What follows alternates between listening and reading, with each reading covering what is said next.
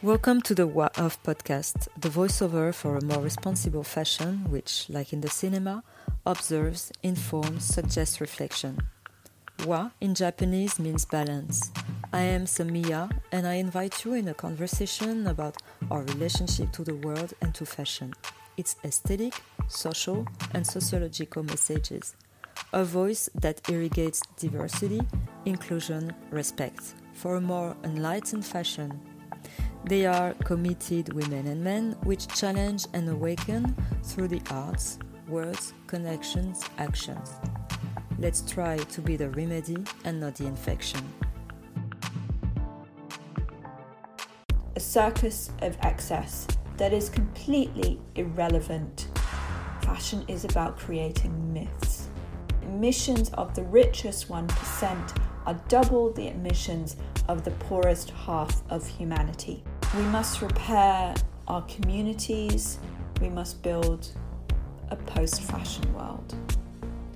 After I interviewed the two climate activists who disturbed the Louis Vuitton show during the last Paris Fashion Week, I wanted Sara Arnold, the founder of Fashion Act Now, a campaign led by XR Fashion Action in the UK, to share us her vision of what happened, of the fashion industry in general, and her solutions for a more responsible future of fashion.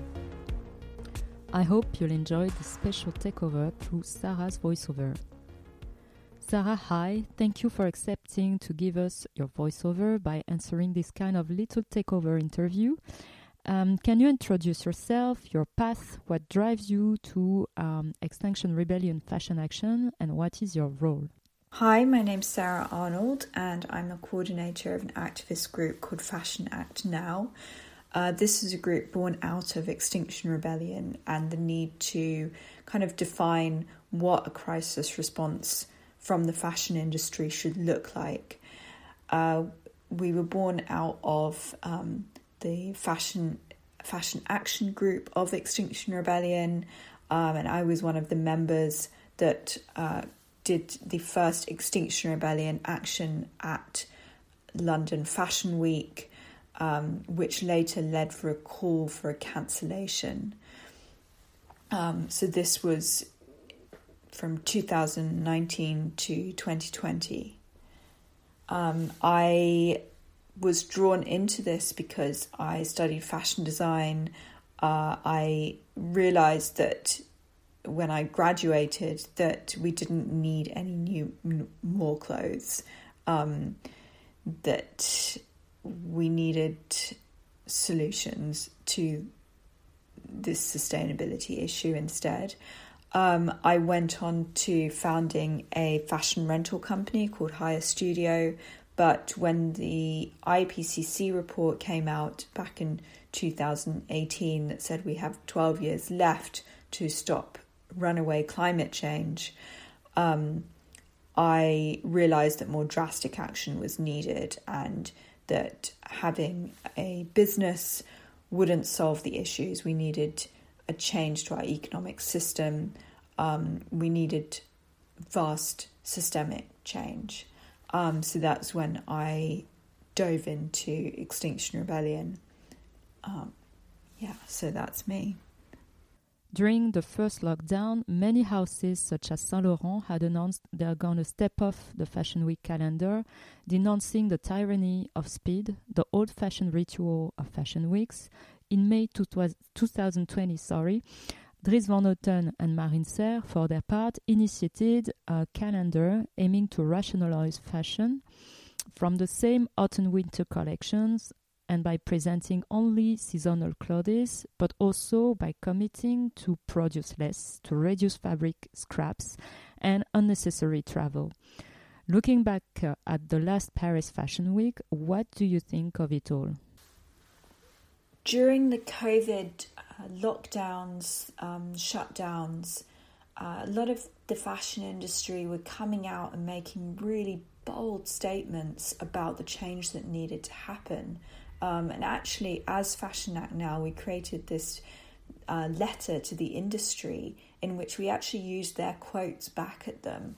And some of those that stand out, uh, there was one from Paul Dillinger that said, these circumstances may have finally right sized an industry that lacked the courage or discipline to appropriately manage its own excesses.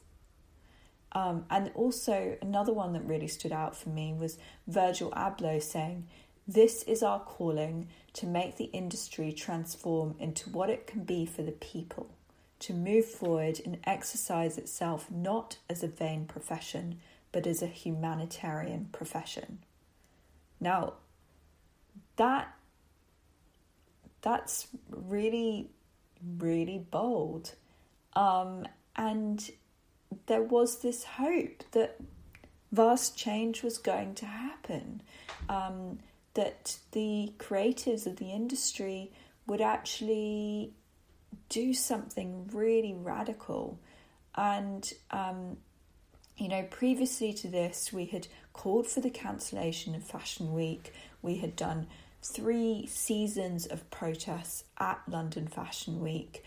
And and really, I think most of the industry thought that we were crazy. Uh, how can people ask for a cancellation? How dare they ask for a cancellation? And yet, when COVID actually happened, then people were actually saying, "Well, you know, they've got a they've got a point here. This is none of this system really makes any sense. Why are we doing this?" Um, and so it really seemed that change would happen. And what we're seeing now is just a return to business as usual. Um, and ultimately, what this shows is you know, we knew this already, of course, but the industry is about growth.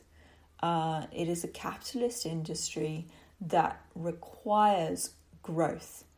Uh, and it is a big part of our economy that requires our economy is structured to require growth. Um, and during the COVID crisis, when we had uh, this sudden contraction of the industry, um, it meant that those that were most vulnerable were left to suffer the consequences. Uh, so as things have started up, business has ramped up, the shows are back on, it's business as usual. Um, and the thing that that shows that we knew already is that the the industry cannot change by itself. It will change when it can't move in any other direction. Therefore, activism is absolutely necessary because we know that this industry needs to downscale. Um, activism is needed, and what that must lead to is legislation. Because a downscaling of such a large industry, the amount that it needs to downscale, will not happen without governments stepping in and making sure that those that are vulnerable, that will lose their jobs, are protected. We need a degrowth economy. What we're looking at, really, you know, when you look at how destructive the industry is and that it is mostly clothing, producing clothing made of plastic, and if we take that out of the equation, really what we're looking at is a downscaling of 80 to 90% of the industry. Um, so that absolutely cannot happen without governments coming together and working this out. The action at Paris Fashion Week really just showed the industry for what it is a circus of excess that is completely irrelevant in this crisis. You know, we will look back in 30 years' time and think, what were we doing? We had, it was crunch time. in this crisis. Crunch time to potentially save humanity from extinction or near to. And we were putting on lavish fashion shows. It is completely irrelevant. And ultimately, it showed that fashion is a lie. Fashion is about creating myths.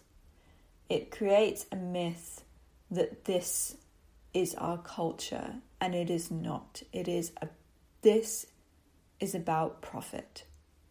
It is about creating not culture but newness for the sake of profit. Because somebody spent the last six months making a dress does not make that dress a service to humanity and culture. This is a parade of the lifestyles of the rich in the service of the billionaires that own these businesses. It is these lifestyles are incompatible with the crisis we face, and we must show that up. The emissions of the richest 1% are double the emissions of the poorest half of humanity.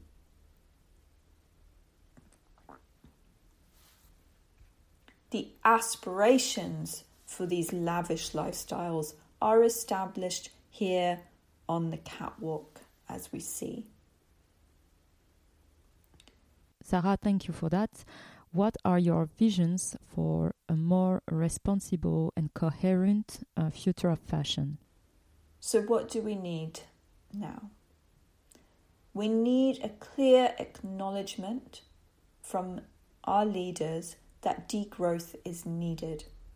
We need a citizens' assembly to work out how that can happen in a in the complex system that is the fashion industry. We need a crisis response that will transition to regenerative practices. Now we know that a transition to regenerative practices will mean a massive downscaling of the fashion industry.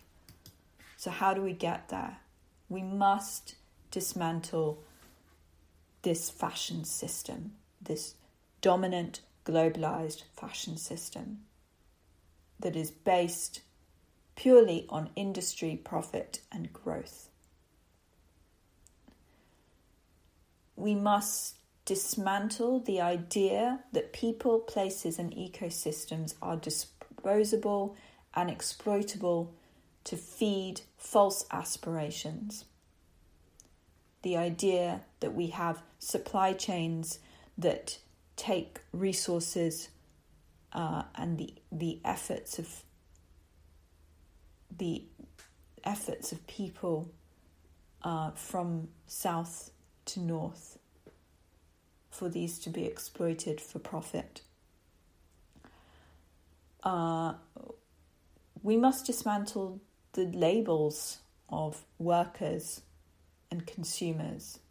And we must dismantle the myth that fashion is culture, that fashion is a way to show that you are relevant and you are worthy. And we must repair, we must repair both bio and cultural diversity. This has been eroded by this globalized dominant fashion system. We must repair our communities and the collective power that has been eroded by an obsession with individualism. And we must build a new world. We must build a post fashion world.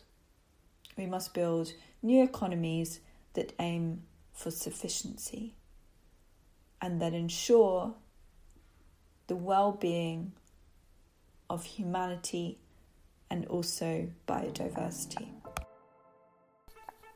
Thanks to Nico Dakou from Premier Sous-Sol Production for the music and sound. Thank you for listening. If you want to continue this conversation on wa-off.com or Instagram at waoff or support with your stars on your favorite podcast platforms, don't hesitate, the voiceover is everywhere.